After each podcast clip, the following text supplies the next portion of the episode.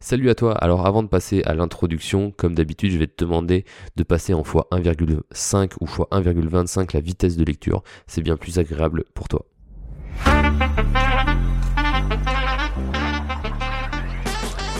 Ok, alors aujourd'hui, podcast très rapide, ça va être plus un, hors, série ou un bonus. En fait, j'ai eu une réflexion, parce qu'en ce moment, on parle beaucoup euh, des retraites, hein. il y a eu la grève jeudi. Euh, même si ce podcast tu l'écoutes plus tard, c'est toujours actuel, hein, ne t'inquiète pas, c'est pas un, podcast d'actualité, mais euh, je rebondis, on va dire, sur, sur cette actualité. Donc en fait, en, ce moment, il y a le système des retraites qui est euh, remis en cause.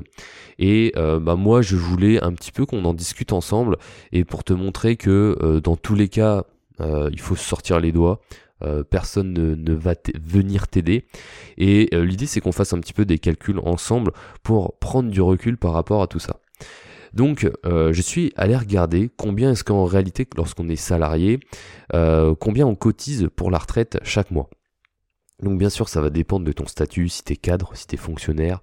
voilà, moi perso je suis alternant donc je cotise quasiment pas, enfin mes cotisations, mon brut moi c'est mon net, mais je vais prendre pour un cas général, qui est quelqu'un qui gagne 2600 euros brut. Alors je sais que tout le monde ne gagne pas 2600 euros brut, euh, c'est vraiment pour l'exemple, après tu pourras faire pour ton cas.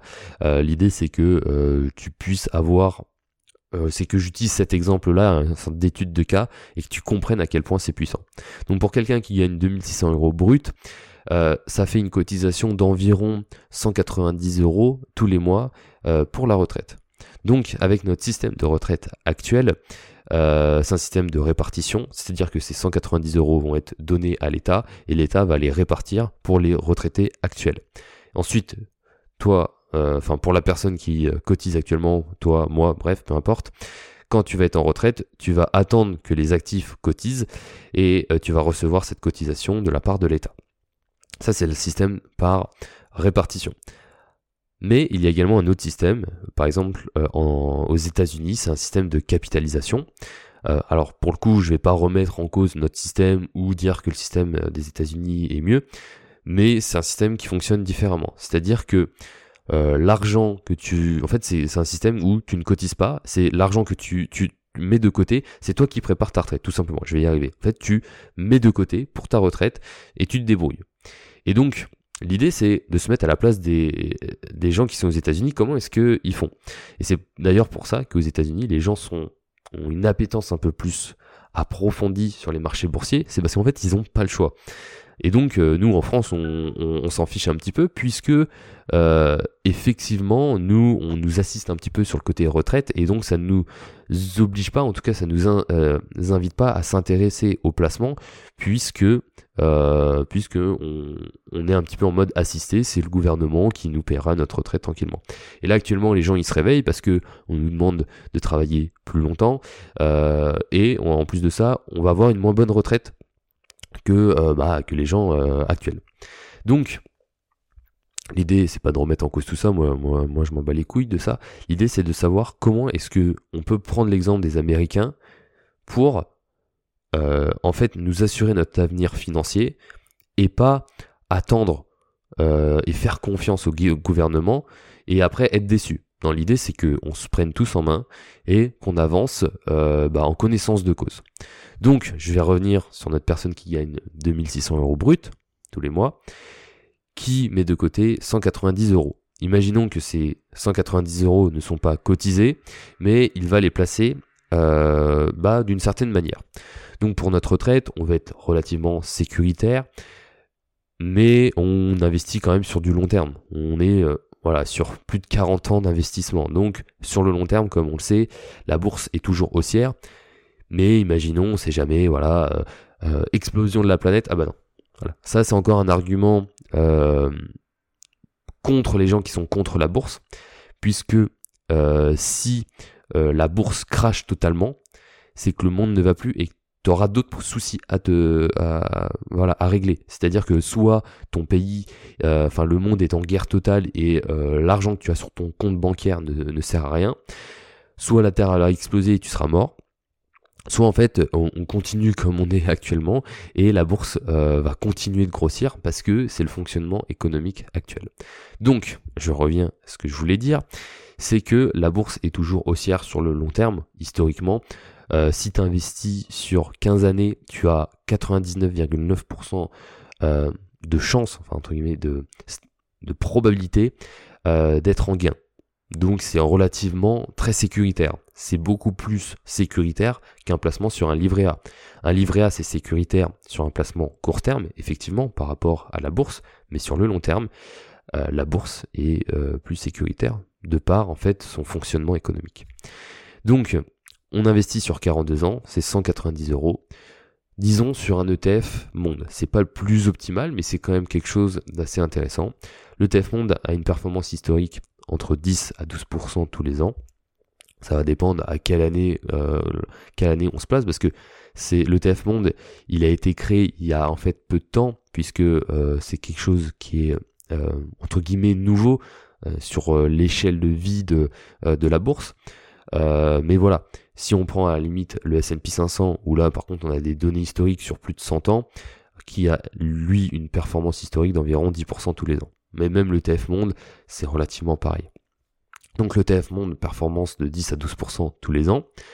Euh, c'est relativement sécuritaire puisqu'on investit dans les 1600 plus grandes entreprises du monde, sachant que, je te le rappelle, le fonctionnement d'un ETF, c'est que s'il y a une boîte qui coule, qui n'existe plus, elle est forcément remplacée par une nouvelle entreprise bah, qui émerge. Donc forcément, après, si les 1600 plus grosses entreprises actuelles, elles coulent tous d'un coup, bon déjà, je te le rappelle, c'est qu'il y a certainement un petit problème sur la planète, mais elles vont être remplacées par des plus petites entreprises. Donc oui, la performance elle diminue, mais au bout d'un moment, ça va se rééquilibrer. Et c'est voilà, c'est toujours un cycle comme ça où lorsque tu la 1600e entreprise qui euh, bah, en fait qui met peut-être la clé sous la porte ou qui se fait dépasser par la 1600e unième entreprise, bon, voilà, c'est un cycle qui fonctionne comme ça. Donc c'est très très sécuritaire, c'est un ETF qui est très diversifié, diversifié sur euh, bah, l'Amérique, sur l'Europe, un petit peu d'Asie, petit peu de Japon. Alors bien sûr, t'as pas les pays émergents, c'est pour ça que c'est pas non plus ultra ultra optimal, mais ça reste quelque chose de très diversifié.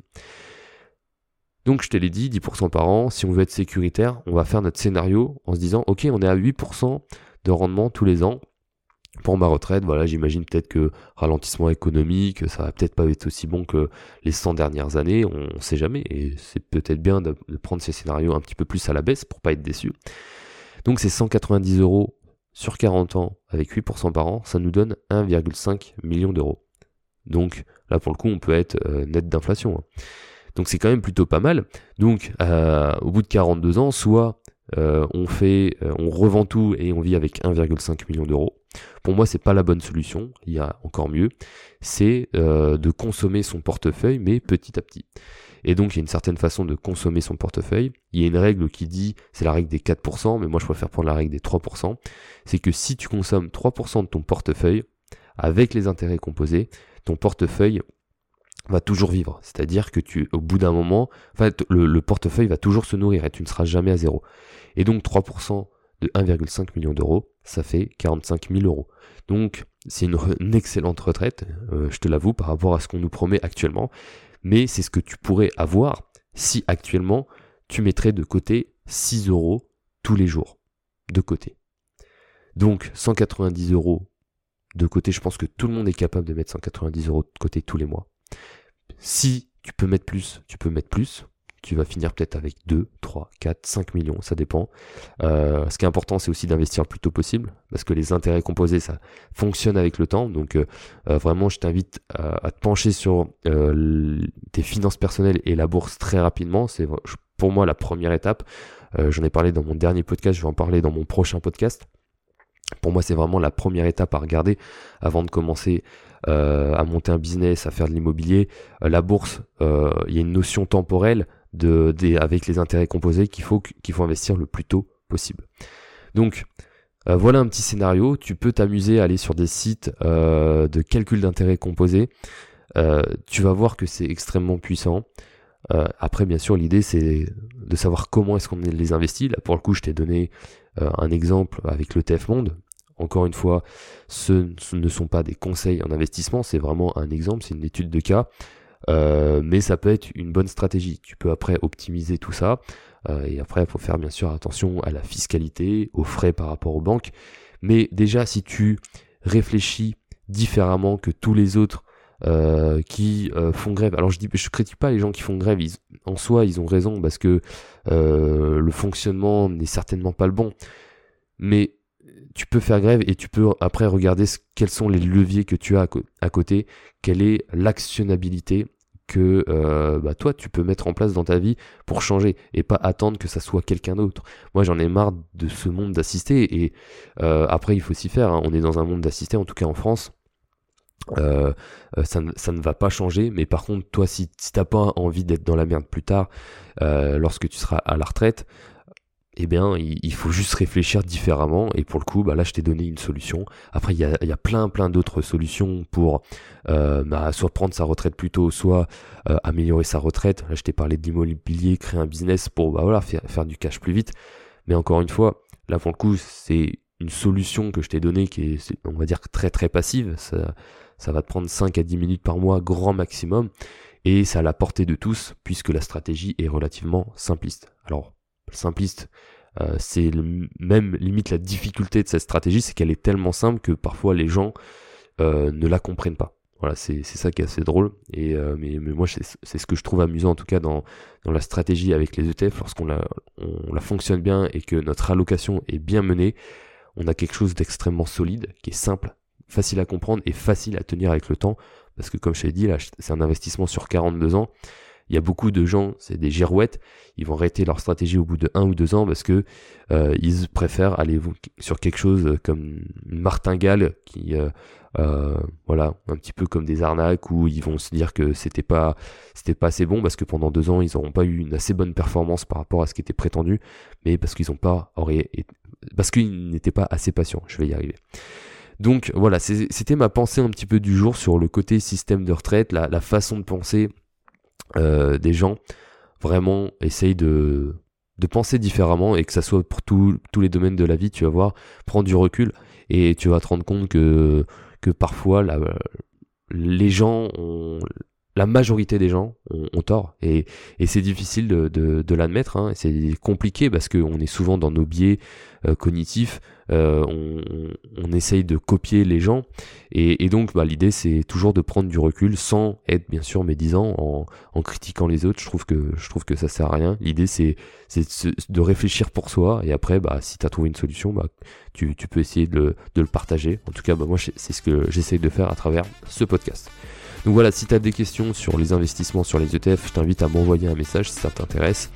Euh, et puis euh, moi je te dis au prochain podcast, prends soin de toi et passe une bonne semaine. Salut